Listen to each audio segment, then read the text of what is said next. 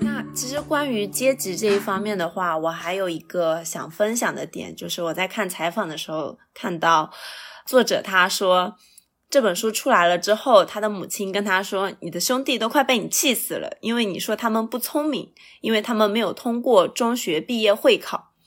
但是这个作者他提出的问题本质上就是他的兄弟们相信他们选择离开教育体系是因为他们不喜欢，这个才是问题本身。因为作者他从统计学的角度来分析，发现不喜欢读书的都是工薪阶层的孩子，而碰巧喜欢读书的都是。特层阶级的孩子，这完全是一个渗入了个人思想的体系，它使得个人的社会命运、社会裁决在一出生就被宣判，而很多时候，你相信是你选择了你自己的命运。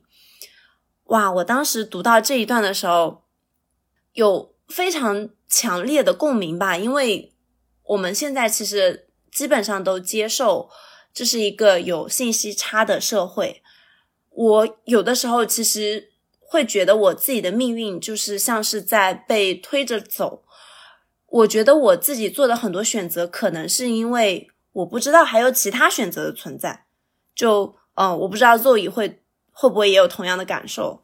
嗯，对，在这一点的话，我觉得我是非常认同的，因为我一直相信一个说法，就是人无法选择你没有看到过的东西。就是我觉得在这里的话，我们很难分享去分享一个真的跳出我们的阶级的一个信息差的例子。但是我能想到的例子就是，比如说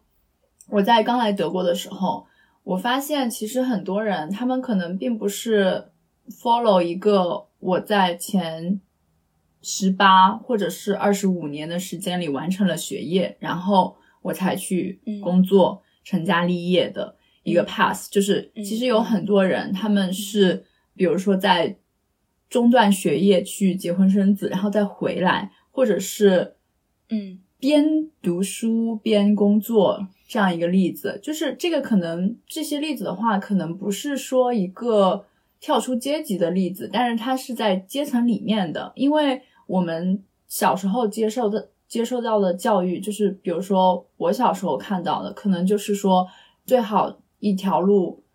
走到头，然后你最好完成你自己对学业方面的积累，然后再进入到工作中，这是一个比较好的选择。每个年龄有每个年龄要做的事，对对，大家就好像定义了，比如说我二十二十岁的时候要读大学，二十五岁的时候要工作，三十岁的时候要结婚，但其实是谁规定的呢？不知道，没有人提出这个质疑，所以说，其实当我在看到别人有新的生活的可能性的时候，我自己也是比较震惊的。然后我也会开始反思，我这种行为和思维的惯性是否是对的。就是如果说我自己对这种 pass 是 OK 的，我自己是可以接受，那我当然可以就是走这条路。那如果说我我不接受呢？我想要过一点不一样的生活，我是不是有其他的选择？其实答案肯定是是的，但问题是你是否能够摆脱当时这个社会以及你所在的这个群体对你的一种桎梏吧？可以说是对一种影响和桎梏。对，然后你刚分享的说这是一个我们一出生就被宣判了的一种命运。对这一点的话，我在读书的时候也发现，就是有一段话，其实也是挺触动我的。他说：“社会秩序就是如此，我们很难发现这套秩序是如何运行的，因为这需要人们从外部观看自己，用俯瞰的方式了解自己和他人的生活。就像我所经历的那样，我们需要从界限的一边跨越到另一边，来摆脱那些既定的轨迹。”来发现不同的人所拥有的可能性与机会是如此的不同，来发现社会是多么的不公平。就是这段话可能听起来比较现实和残酷，但是其实我觉得，包括我们现在能够站在这里，就是来分享我们对这本书的看法，其实是我们自己相当于是也是走出了小镇，然后再往回看我们走过的路，才能够做出这样的一个分享。然后包括我自己也。比较深的感触是我进入大学以后，因为我们两个是来自就是东部城市嘛，其实有一些城市他们可能是重男轻女的，然后我们两个都是女生。我进入到大学以后才发现，有的孩子他们可能是同样是出生自小镇或者是乡村，但是他们可能要。到达大学这个平台，他们付出的努力和他们所经受的挣扎，比我们俩要多得多。因为我们俩就是可能在我们的父母还有家庭的环境下，他们对我们都是非常支持的。就是在这一点，我其实非常我在读这本书的时候，在看到作者和他母亲在接受教育这个层面受到的阻力的时候，我其实。非常非常感谢我的父母，他们虽然出生自工人家庭，嗯，他们虽然没有能够接受到非常高等的教育，就是走入大学，但其实他们一直都非常的重视教育。然后我记得我父母对我说，就是如果我和我哥想要上学，他他们砸锅卖铁也会让我们就是供我们读完书。我是在长大以后才发现，原来每个家庭是这么不一样的。我父母他们在他们的条件和出生的背景下，能够做出这种这种付出，其实是非常非常难得的。然后也是一个非常有远见的考量吧，我觉得。所以我其实是非常感激我出生的家庭给我的，相当于是一个正向的教育和平等受教育的权利吧。嗯，嗯，就是你刚才有讲到啊，你的父母曾经说，就是你跟你的哥哥想上学的话，他们砸锅卖铁也会 供你们上学嘛。其实就是，呃，其实我父母也是的，而且我也能够看到他们在我童年的时候，为了我们的教能够获得教育，去付出了非常辛苦的那个体力劳动。嗯，然后。这边的话，其实我还会要想跟你讨论的一个话题，就是我们现在跟父母的一个相处的一个关系。嗯，其实这是一个比较矛盾，或者说，嗯，其实一方面来说也是一个比较沉重的话题。我前两天刚好看到，我有一个朋友给我分享了，嗯，一个视频片段，它是大概二三十年前。在中国上映的一部电视剧叫做《遥远的救世主》，然后它当中有一段关于子女和父母关系的这种讨论。那部电视剧当中，其实把中国式的父母和子女的关系比喻为天然的债权人。我会觉得，就是一方面来说吧，我在比如说我在家庭劳动上，其实是可以说是几乎没有。几乎是十指不沾阳春水的吧。嗯，我的父母其实在我小的时候也是给我提供了一种相对来说比较轻松愉快的教育氛围。他们也不鸡娃，然后也不重男轻女。包括我选择什么样的专业，毕业了之后选择什么样的工作，在工作上我有什么样的城城市倾向，其实都是我自己拥有很大的选择的权利的。我觉得我的父母并没有说他们会非常强势的来干预我人生当中一些很重要的选择。我觉得他们是有非常努力的在做一，嗯，非常好的父母。嗯嗯。那我哎，等一下，我想问一下你，就是不鸡娃是什么意思呀？就是 不鸡娃，就是说在我上学的时候，他们不会说。你要学习到几点，或者说你要去参加什么什么班，就是他们会强调你在学习的过程中是一种快乐的心态去学习，就他们会相信我是有能力去掌握。就是义务教育，包括高中的一些教育的内容的，他们相信我是能够去 cover 住这些的，所以你并不需要说每天学苦哈哈的学到十点啊、十二点啊这种，反而他们会希望我就是保证我在充足的睡眠的前提下去进行学习就可以了。嗯嗯。啊，这样子就是我我其实，在你分享这一点的时候，我觉得我父母其实跟你父母还挺像的，就是他们其实也是给了我很多的自由，以及包括做决定的自由，以及选择我自己的道路的自由。包括我当时出国的时候，我是通过了面试以后，就是才告诉他们，然后问他们的想法。嗯，我一般在我做决定的时候，我其实心里差不多有一个考量，然后跟他们说，一般我父母都会说，如果你自己做了决定，那就按照你自己的决定去做就行。他们不会说太 judge 我自呃我的决定。但嗯，可能现在会比较难的原因，是因为我一直长期的待在国外。我觉得一般的话，父母都不希望子女远游，所以我妈她有时候会给我传达一些，就是让我回国啊这种思想吧。但是我觉得我听播客的时候，有一些家长会直接就给孩子下通令，你不回国，我就跟你断绝子女关系。这种情况是在我们家是不会发生的。对，然后我们家的话，你刚刚说劳动方面，我们家其实是有一些分工的。就是当我回忆起小时候的生活的时候，虽然我们长期跟爷爷奶奶生活，但是在过年过节的时候也是会跟父母一起过。所以回忆起来的话，一般我们家都会。大家会参与到劳动中来，然后在尤其是在过年的时候，我们是和叔叔伯伯所有的人一起过的。在我爷爷奶奶还在世的时候，所以一般就是我和我妹妹去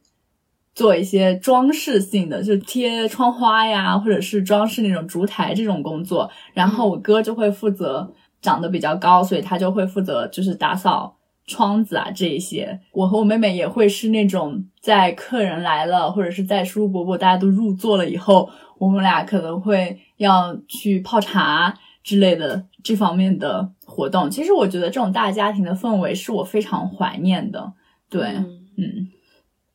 然后其实我们，嗯，就是我们的家庭其实是比较中式的、传统式的、温馨的家庭。对，然后我们两个又是。远游的女儿，所以其实我我自己的感受是在另外一方面，我们所处的这个社会环境的不同，还有包括我们这一辈人和我们父母这一辈人接受到的教育和理念的不同，其实我们是有比较多代沟的，我们可能很多时候没有办法去进行一个有效的沟通，所以。其实，在有一些问题上，比如说婚育的问题上，其实是没有得到很好的解决的。当我没有办法去做到我父母心中，或者说在传统的这种社会环境下的这种一百分的女儿的时候，我会有愧疚，然后不被理解的委屈。嗯，这种沉重的心情就会让我，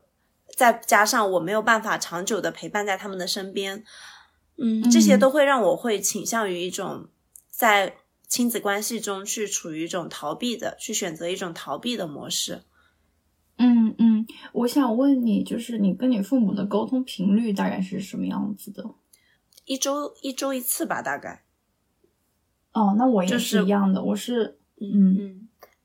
就是我会挑在周末的时候去给他们啊打电话问候，嗯。嗯，对我也是，我差不多也是周末的时候，尤尤尤尤其是时差，我一般只能在我的中午的时候才能跟我父母沟通，工作日是完全不行的。然后我记得之前有一段时间，我妈她可能是因为我妈其实也要也五十多岁了嘛，快六十了，然后她其实身体上也接受一个转变，她有一段时间明明我是有一个习惯，就是我三餐都会发给我父母看，嗯，你妈是快六十了是吗？对。那比我妈大，嗯，就是我是有一个习惯，我是会三餐会拍照给我发到我的群里，呃，这个我同事他们都知道，因为我觉得平时我很少会发消息，所以那个图片基本上就代表着我还过得挺好的，就这么一个意思。然后周末的时候会跟他们打电话，我妈有一段时间工作日的时候也给我打电话，然后我后面就跟她说。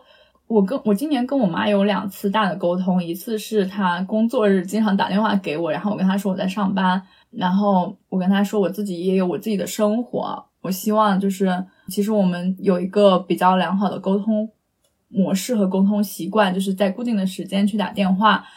后面我跟我爸爸沟通了以后，我爸爸又跟我妈沟通，然后这件事情就解决了。另一个的话就是另一个是在我妈，嗯，经常你刚刚提到的婚育问题，就是我妈有一段时间也经常会催婚，然后催我回国。嗯，我觉得他可能就是我现在事后想想吧，我觉得。就是每一次我在跟我妈打电话之前，我会告诉自己啊，我需要冷静，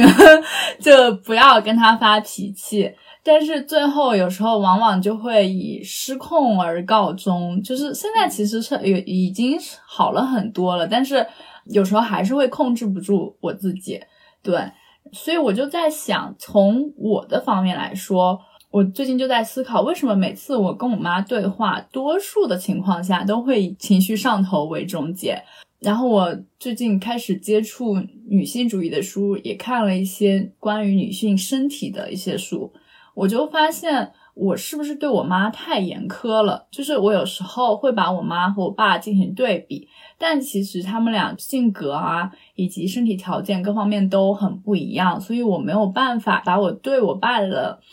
从我爸那里获得的印象加到我妈身上，因为我妈就是一个不一样的人嘛。然后我自己也反思，我是不是了解作为一个女人到这个年纪她经历的身体的变化？嗯，对，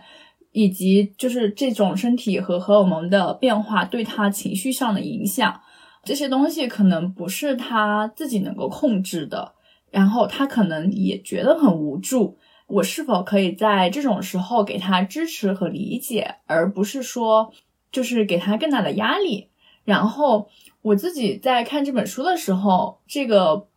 作者他跟他的父亲的关系就是交流非常的艰难。他说，以至于他觉得，我记得他在书里提到，他觉得他和他父亲感觉他好像完全不认识他父亲。我自己其实也思考。我好像从来没有了解过我妈以及我爸在成为我的爸妈之前，他们在结婚以前，他们想要变成什么样子的人，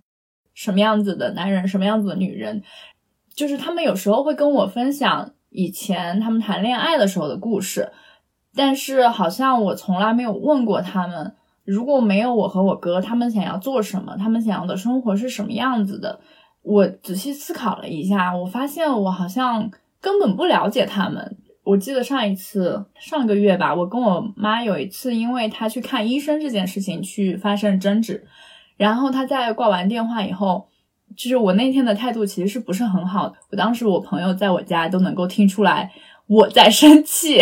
然后我妈其实在我挂完电话以后，她还专门给我发了一条很长的语音，告诉我就是她自己会掂量自己的身体，然后让我不要担心她。嗯，就是每次这种情况发生的时候，我就觉得我应该如何去跟他们相处呢？如何让让我们之间做到更好的、有效的沟通，而不是说每次只是打个电话问一下啊，你今天吃了没？你今天过得怎么样？但是并没有说触及到一个问题的解决。然后我妈她有时候她。经常开玩笑说，她并不知道我在外面读了这么多年书，读的专业是什么。哪怕我告诉她了很多次，因为这个东西就不在他的认知领域。然后我自己也不知道，我觉得我可以设想我如何跟你沟通我的专业是什么，因为你跟我有同样的教育、相似的教育背景啊和认知程度。但是怎么去跟我妈说，我学的是什么，我做的是什么？我不知道从何谈起，所以我不知道如何让他理解。就是这个沟通让我觉得，嗯，有时候我想谈，首先我不知道自己怎么谈，其次我也不知道他能不能听懂，或者是他有没有那个耐心听完。所以我觉得，就是我在做这个播客的时候，我之前也跟你讲过，其实我是有一点私心的。我希望就是如果他们能够听到我们的节目，然后可能在这个节目里，他们。可以更加的了解我，了解他们的女儿，就是可能不是他们印象中那个十岁或者十五岁的女儿了，二十几岁的她现在是什么样子的？然后工作了几年以后的她现在又是什么样子的？我就记得你在上一期结束以后，你妈妈听完那个听完我们的第一期以后，有跟你分享一一长篇，我其实觉得这就是一个很好的沟通的方式，因为我觉得在我们家，我很难会有这种机会跟我父母谈论上一期的那个观点，友谊的观点。所以他们在听完以后，可能会他们会给我反馈，对，所以这其实也是我做播客的一个私心吧。对我觉得你可能，我不知道你是不是也有这个私心，但是呃，上次你妈妈跟你分享的时候，你还是很开心的。是的，就是我觉得这是一种比较好的沟通方式吧，因为你刚才也有谈到，就是当我们直接去跟他们沟通，比如说面对面或者是通过电话沟通的时候，我们可能现在还没有那么强大的力量去控制自己当下的情绪。我们可能本来设想的很好，想去讨论一个问题，但是我们很可能在过程中。被情绪捆绑住了，所以没有办法很好的达成我们的目标。我觉得我们都是做过这样的尝试，所以播客它可能更多是一种更间接的方式吧。就是你刚才谈到一个被了解和被理解，我认为是非常重要的。就是嗯，对，需要让我们的父母更多的了解我们，我们也更多的去通过他们的反馈去了解他们，然后在。彼此有了更多的了解上，我们会去加强那种理解的力量。因为刚才包括我最近也在想嘛，就是我父母他们可能接受的社会观念就是养儿防老，或者是父母在不远游，对吧？那我们这一辈可能接受的一种社会观念就是亲子之间的关系，我们更希望是像朋友一样，更客观、更尊重、更。不受束缚，更没有那种沉重的，呃上下的关系。我们可能期待的是这样的一种亲子关系。那我也有时候也在想，就他们可能并没有，嗯，因为他们并不会接受这样的社会的一种话术的熏陶。就像我会把自己想象在呃四十年之后，比如说当时当下的这个社会的一个观念，可能就是。比如说，小辈对长辈又是另外一种跟我们现在截然相反的态度，那我到时候会怎样去处理，或者说怎样去理解我的下一代人？就是当我把自己放在我是这个长辈，或者说我是被当下的社会观念所抛弃的一代的这样的一个角色上的时候，我觉得我可能能更好的去理解他们。嗯，对对。我也是，我觉得要近几年才会意识到这个问题。其实就是我们前面谈过的一点，就是你无法做到你没有看到过的可能性，因为我们父母。回顾一下他们的一生，他们的一生可能就生活在我们来自的那个县城里，他们没有看到过其他的亲子的相处模式，而我们有这种期待，其实是因为我们看到过其他的模式了，然后我们可能更加向往那一种模式，所以我们想要追求的东西更加多。但是我们的父母，他们其实身边的朋友以及身边的家庭。可能走的都是以前的那种老模式，那我们如何去期待他们做出像我们这样子的转转变呢？就是这是非常不现实的。然后除了我觉得我无法，我感觉我不够了解我父母以外，我父母其实也是不够了解我的。你想想一下，就是他不知道我学的是什么，他不知道我工作的是什么，然后他现在也不知道我现在在国外就是生活的环境是什么样子的。举一个比较简单的例子，我父母经常会说让我去出门的时候要时刻戴着口罩，但是其实就是这里人口很少，我出门的时候，除非我去，除非我去火车站，或者是我去超市里面，人会很多。一般我出门的时候，我边上一个人都没有，所以就是。在那种空旷和开阔的环境下，其实是没有必要做到那样子的。但这个画面在他们的眼里是缺少的，是稀缺的；而在我的眼里是我的日常。我们有时候会忽略掉我们经历的、我们所身处的这个环境，他们其实是很难设想的。嗯，所以其实如何让他们来了解我们？尤其是我觉得，在中国式家庭里面，大家的交流可能停留在比较表面的层次，就是希望你对衣食住行，包括我们生病了，可能都不会说告诉自己的父母这样子，就是我们就是希望在。我前段时间看了一个电视，叫《我在他乡挺好的》。我觉得我们就是希望营造出这种爸爸妈妈，我现在在这儿过得挺好的，什么坏事儿都没有，就是这种这种情况，希望让他们不要去担心。对我觉得可能你也有有这样子的体会，可能就是双方都为了让彼此安心而过多的考虑，而忽略了。最重要的东西，其实也是我们很钦佩这个作者的东西，就是真诚。嗯，对对对，是的，嗯。然后我自己是在今年感受到了这种我在他乡挺好的这种幻象。我其实也也做了一下换位思考，我觉得我爸妈今年他们，因为我。嗯，爸爸今年就是有动了一个手术嘛，然后，嗯，他们其实也有告诉我，然后我妈也有，就是在我这里表达对我爸的担忧。我能够感受到我爸妈现在开始就是尝试把我当成一个成年人去对待，然后开始信任我，就是相信我在知道我父母身体出了问题的情况下，我是可以就是能够解决这个情绪以及这个压力的。他们在生病的时候可能会减少对我的隐瞒。其实这一点就是在我外公在我高三的时候，就是四月份的时候，因为六月份就过高考了嘛。我外公在四月份的时候去世的时候，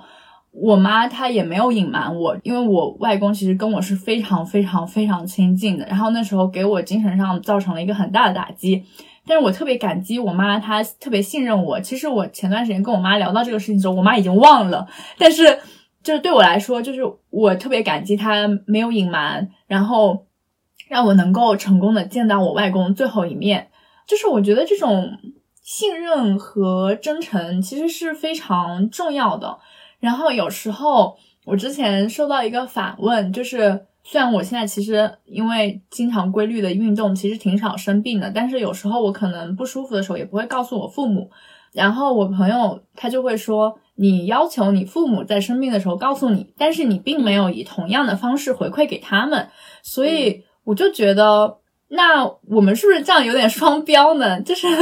我们的难处和脆弱是不是也分享给他们了？就是我们 是不是也信任到我们的父母，他们有这个能力去处理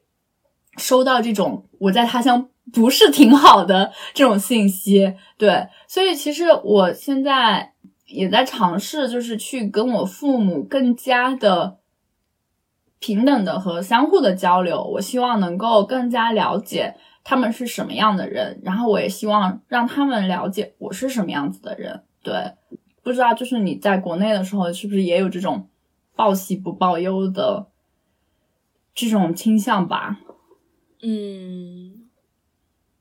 其实会有吧，就是我不。太会把我在工作上呀、人际关系上呀这方面的苦恼，或者说我对未来的迷茫，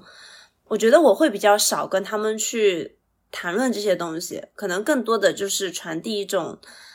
现在挺健康的，然后身体没有什么问题，就更多是这些方面。而且我也发现我父母。对我的话，就是我最近跟他们打电话，发现一个特别有意思的现象，就是当我因为我我父母今年身体都有点小病痛吧，然后我跟我妈打电话的时候，我妈会跟我说：“你爸最近哪里不舒服？”我跟我爸打电话的时候，我妈我爸会说：“你妈最近哪里不舒服？”然后都 都让我去，对，都让我去多关心一下对方，但是他们自己的。嗯，自己的身体状态就是会比较少来直接的跟我说，嗯嗯嗯，所以最近其实我每次给他们打电话的时候，都会雨露均沾的都问一下，对，然后就这个确实是一种，我我觉得也是一种在探索的模式吧，就是我们怎么样更好的去相处。对，我觉得我们俩能够意识到这个问题，其实就是一个很好的开始。就可嗯，但是其实我觉得吧，我们的开始其实有一点，我们在快三十岁的时候，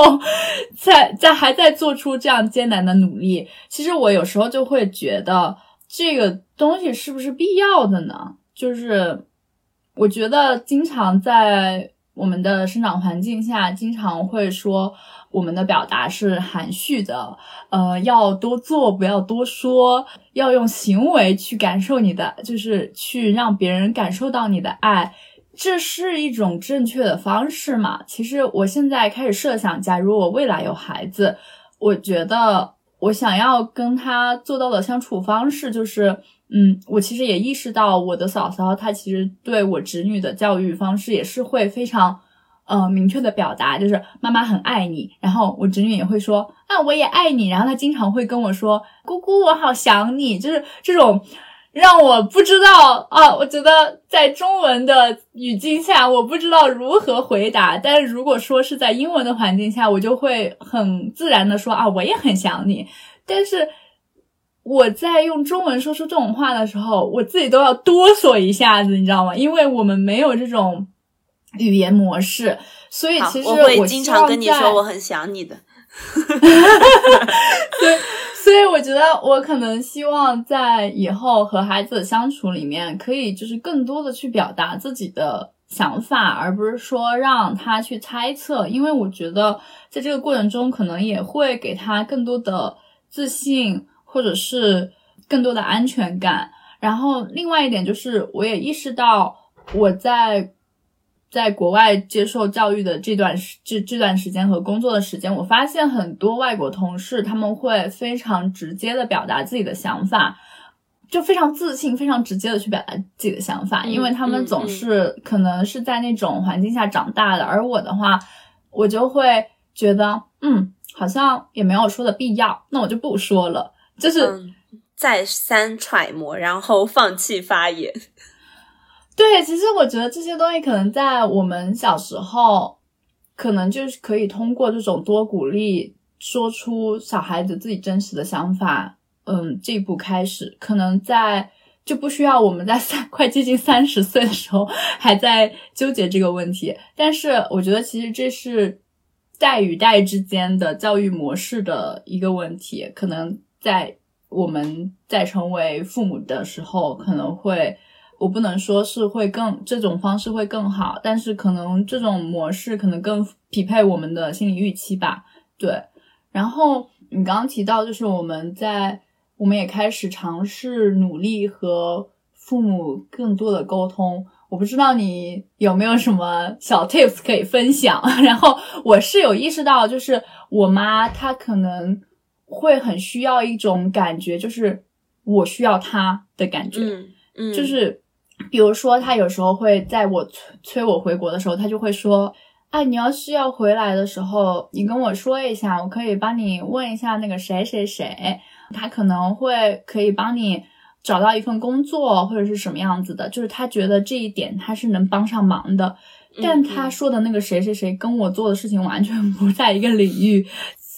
我觉得他能够。”他经常会提到这一点的原因，可能是因为他其实很久没有在我的生活里起到一个助推的作用了，所以他很希望在这种时候能够帮到我，就是帮我减轻我生活的负担。我在意识到这个问题以后，我其实也开始尝试做了一些转变。我有时候也想想要做一个。以前他经常做的菜的时候，我不会去网上搜，我可能就直接在打电话的时候会问他，然后他就会非常那个神采飞扬的跟我讲很久很久，我就会觉得啊，其实这样子的话，他可能会更加安心吧。嗯嗯，他会有一种被需要的感觉吧。我觉得我有的时候也会有这样的一些行为，比如说当呃像。今年我们家装修房子的时候，我会嗯给我爸去提一些需求呀，可能不在他原来的规划里头。然后回家的时候，可能会有的时候，当我提出我明确想吃什么的时候，我觉得我妈会更加开心。嗯，就是我觉得这样这样那样的小事，可能会让他们有一种被需要的感觉。然后我也很乐意。并且我也很想表达，我是非常需要他们的。对，我就觉得我看到他们，嗯，但我看到我妈很神采飞扬的告诉我那个菜是怎么做的，你要在哪一步加一个小的东西，就那种成就感的时候，我自己也会觉得很开心。对，嗯，是的。然后我觉得，其实，嗯，我现在觉得，其实我们能做到的就是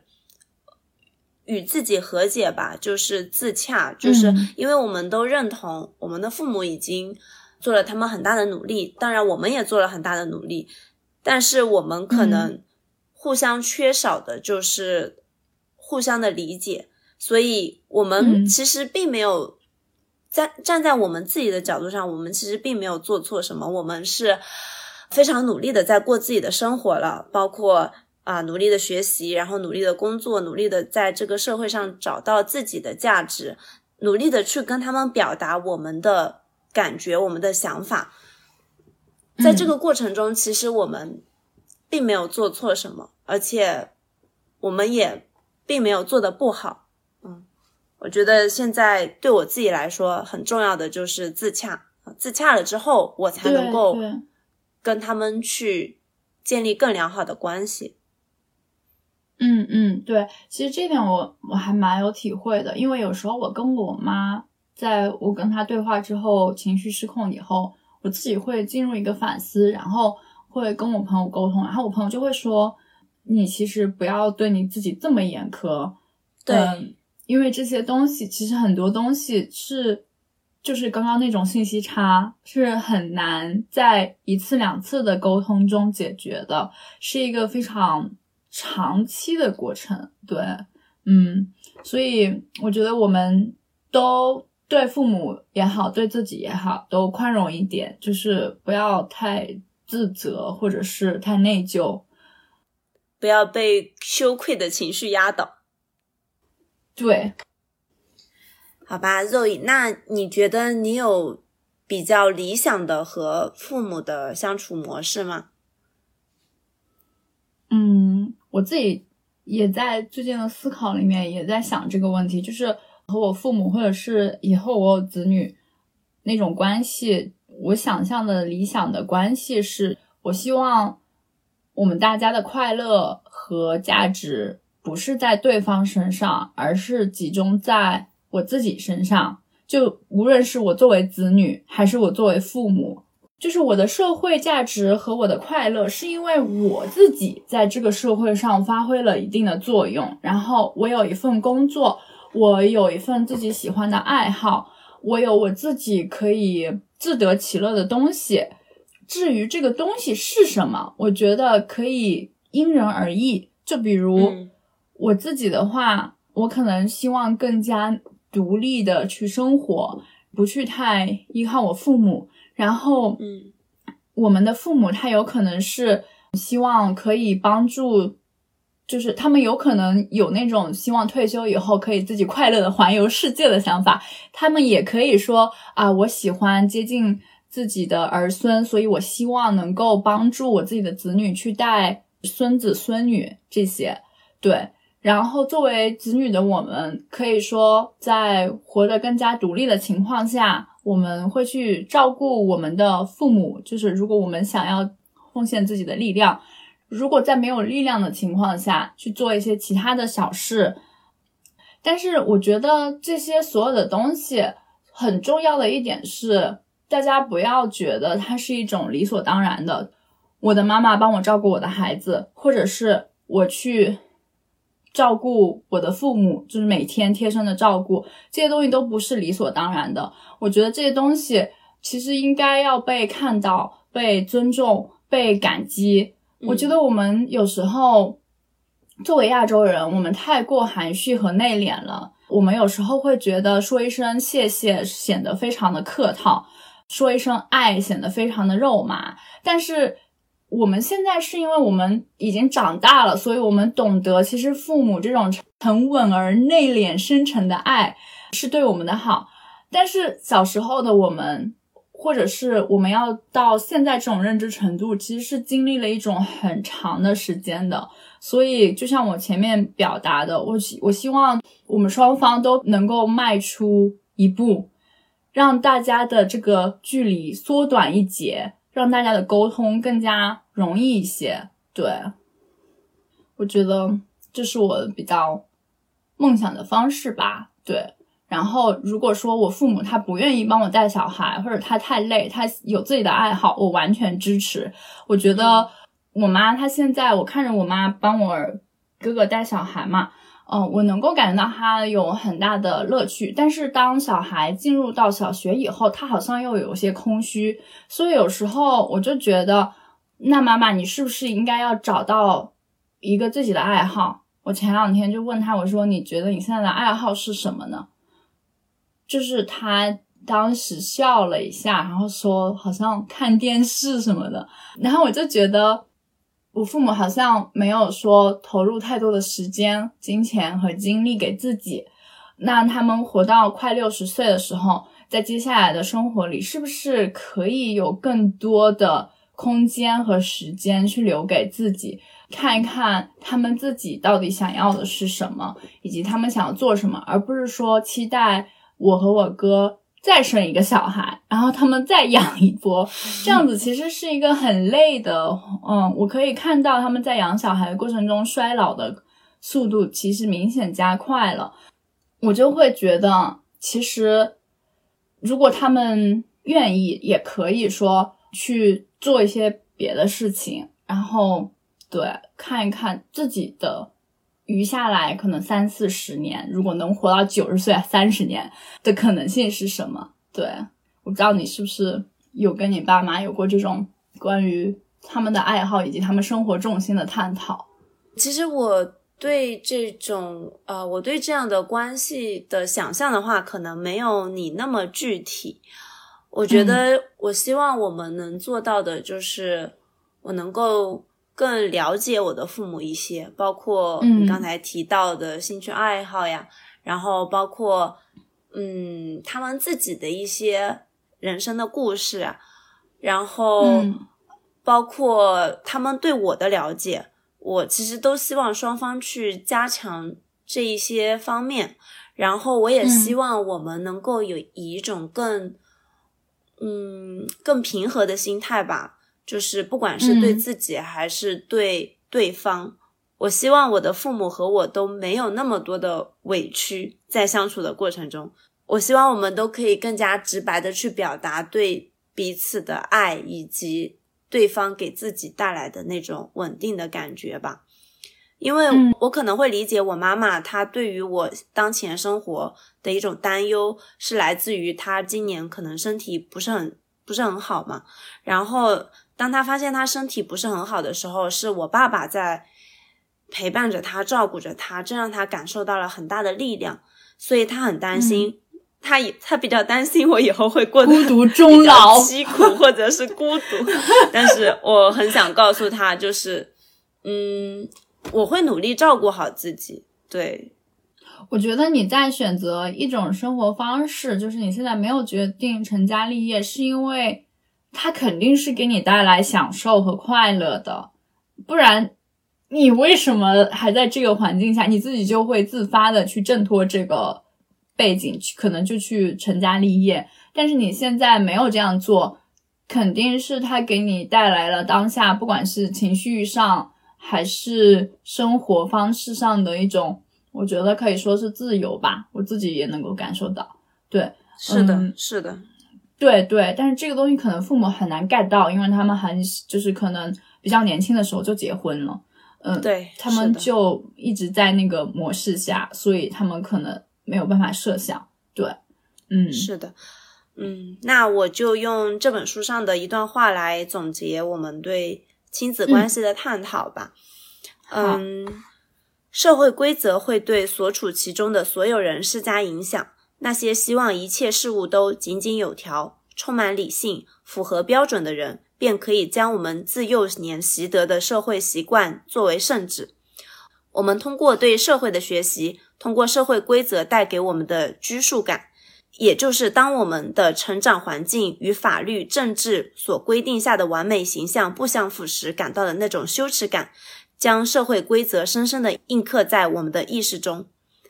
过去我曾因为这种价值感的束缚，将本真的自我视为脱离常规、不正常，以致劣等、可耻的。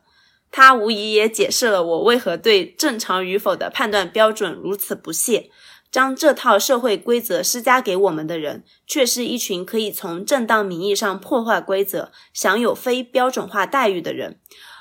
如今，在我经历了所经历的一切后，我知道了用于判断正常与不正常的标准，在很大的程度上是相对的、人为的、可变的，与所处背景相关的，且两者相互叠加，总是非绝对化的。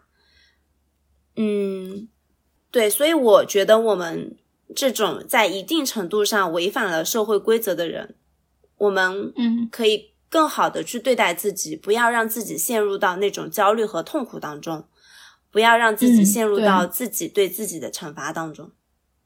嗯嗯，对。其实你刚分享这一段，我自己也划线了。我觉得就是用作者的话来说。或者用你的刚的话来说，就是我们真的要去学会如何自洽。我觉得用作者的话来说，我当时摘抄了一段，他是说，其实我们的人生是一场自己改变自己的劳作。然后他也引用了一个萨特在关于热内的著作中写的一句话，他说：“重要的不是我们将自己变成了什么，而是我们在改变自己时做了什么。”我觉得我们。的自我有一部分可能是我们想要改变的，有一部分可能是我们想要加强的。其实，在这个过程中，就是自己去和自己有一个更好的沟通，然后了解。除此之外的话，我觉得所谓的违背社会规则，社会规则是谁定的呢？就是我们自己，它是它叫做规则，其实是可以改变的，就是。我觉得这种自洽的话，不仅仅说是对我们个人，其实也是对我们的家庭关系，对我们个人在社会上的关系来说，我们必须要时刻保持觉察和时刻保持警醒，去维持自己自洽的态度，而不是说被别人的价值观或者是思想观去扭转。不管是说对我们自己的家庭的出身，还是对我们自己人生道路的选择，我觉得很重要的一点是，我们要相信我们每一个人都是这个世界上独一无二的。就是你生而为人，你有自己做自己的权利。对，嗯，那其实经过这么多的讨论，我们也印证了我们开头的那一段话，就是这本书讨论的内容确实是非常多、非常复杂。然后从中，我们可能，我跟肉姨可能也有很多觉得无能为力，或者是有一种无奈，或者是没有力量去改变的感觉吧。所以，可能自洽对于当下的我们来说是一种比较不错，或者说会让自己的心灵更舒服的一种方式。嗯，我觉得这种自洽。自洽就是能够让我们在很舒服的同时，它其实不代表你自己是一种消极的态度，而是说我们在自洽的同时，不是说我就安于现状了。这种自洽是指就是我们自己去和我们自己的身后这诸多的因素去达到一个沟通和和解，这其实是一个积极的过程，而不是说一个消极的过程。对。对，嗯，把自己从社会的羞耻感中释放出来。对，其实这个是非常的重要的。那我们谈论了比较严肃的话题，所以最后我想要问一个问题，就是可能更加轻松的去结束这一期节目。查令，就是当你想象回归故里的画面的时候，你脑子里想的是，就是出现的画面是什么样子的呢？嗯，我可以分享一下。其实最开始我看到啊这本书的标题叫做《回归故里》的时候，我对它的认知是一种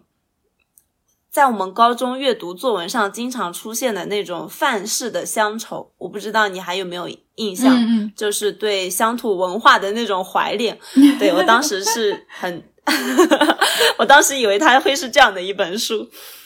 啊，然后嗯。讲到故里的话，其实我现在脑海中可能没有太多会有一些童年的画面，但是更多的是当我每次乘坐高铁嘛，就是从高铁站下车的时候，呃，就我们那边的那个高铁站是一个露天的嘛，你下车的时候，你可以看到蓝天，然后有白云，然后有青山，然后会有空气中就是会有一种嗯。夏天的味道，就不管每个季节，好像都有一种夏天的味道。我会突然感觉到一种很宁静的感觉，就是生活的节奏好像从我踏上那片土地的开始就变得宁静了下来。然后我的脑海里会开始播放一首 BGM，就是呃，我不知道你有没有看过，就是一部日剧叫做《风平浪静的闲暇》，嗯嗯，对，就是回头。可以把那段 BGM 插在这里。哦，可以。就是我会有那种很宁静的感觉，但是其实与此同时，我也有一种会被看不见的眼睛所凝视着的感觉，因为我觉得我不会去符合，也不会去遵守我们小镇生活的那种范式人生，或者说社会时间。然后我的内心还没有办法强大到去无视。这种看不见的规则对我的影响，所以这也是我觉得说，除了教育啊、医疗啊这些基社会基础之外，我哪怕踏在回家的路上，我可能也很难有一种回归故里的那种感觉的原因吧。嗯嗯，好，我的感觉其实跟你还是。蛮相似的，就是那种宁静的感觉。然后我每次回家，其实都是有一点兴奋的。我现在也开始学会，我每次坐飞机，然后再转高铁回到家的时候，我爸妈会去接我们。我现在也开始尝试，在见到他们的时候，我会去拥抱他们，就是感觉会很不一样。然后提到回归故里的话，我脑子里其实就是印象是比较，已经是很久以前，就是在我爷爷奶奶还健在的时候。那时候可能还没有高铁站的时候，对，就那种老家的样子。就那个时候的话，我家的房子和爷爷奶奶的房子是紧紧挨着的，嗯，挨着边的。然后我们门口现在是一排一排的村屋，但是以前的话，它是有一大片的空地，然后还有爷爷奶奶的菜园子。嗯，很久很久以前，我爷爷奶奶有一片就是很大的菊园。然后每到秋天和冬天的时候，我们家就会有自己产的甘甜的柑橘可以吃。那个时候的话，在现在村屋的地方，其实是好几块水稻田。在夏天的时候，从我家的二层就是可以直接望到望穿水稻田，看到马路上一排一排的池杉树。我高中刚有手机的时候，我特别喜欢从我爸妈房间里去拍那一排树。然后也是映着背面蓝天白云、青山的样子，那种感觉就是，我现在想到我的故乡，我想到的其实是那个样子的，而不是现在可能已经有一些商业化的样子。对，嗯，其实还是挺怀念的，希望我可以尽快回家。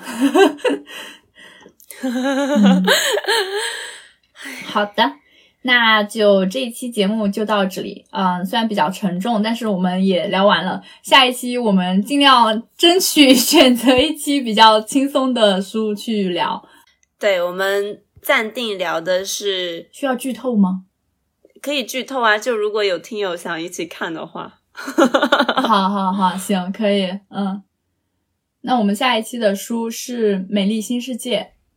对，就。其实也不是很好聊，我们努力吧，嗯。然后有听友想听的话，可以一起看一下，很好读。嗯，对，欢迎大家共读《美丽新世界》，然后下一期节目再见。好的，拜拜，拜拜。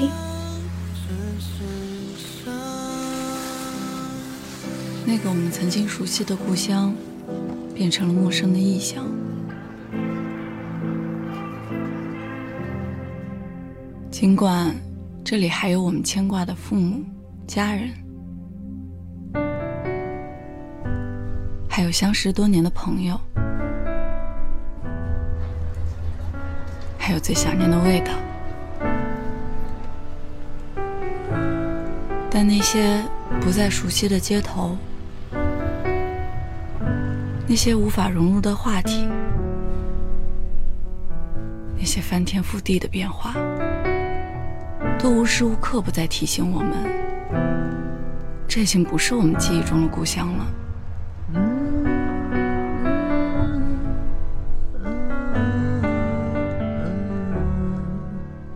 这样的故乡，我们还回得去吗？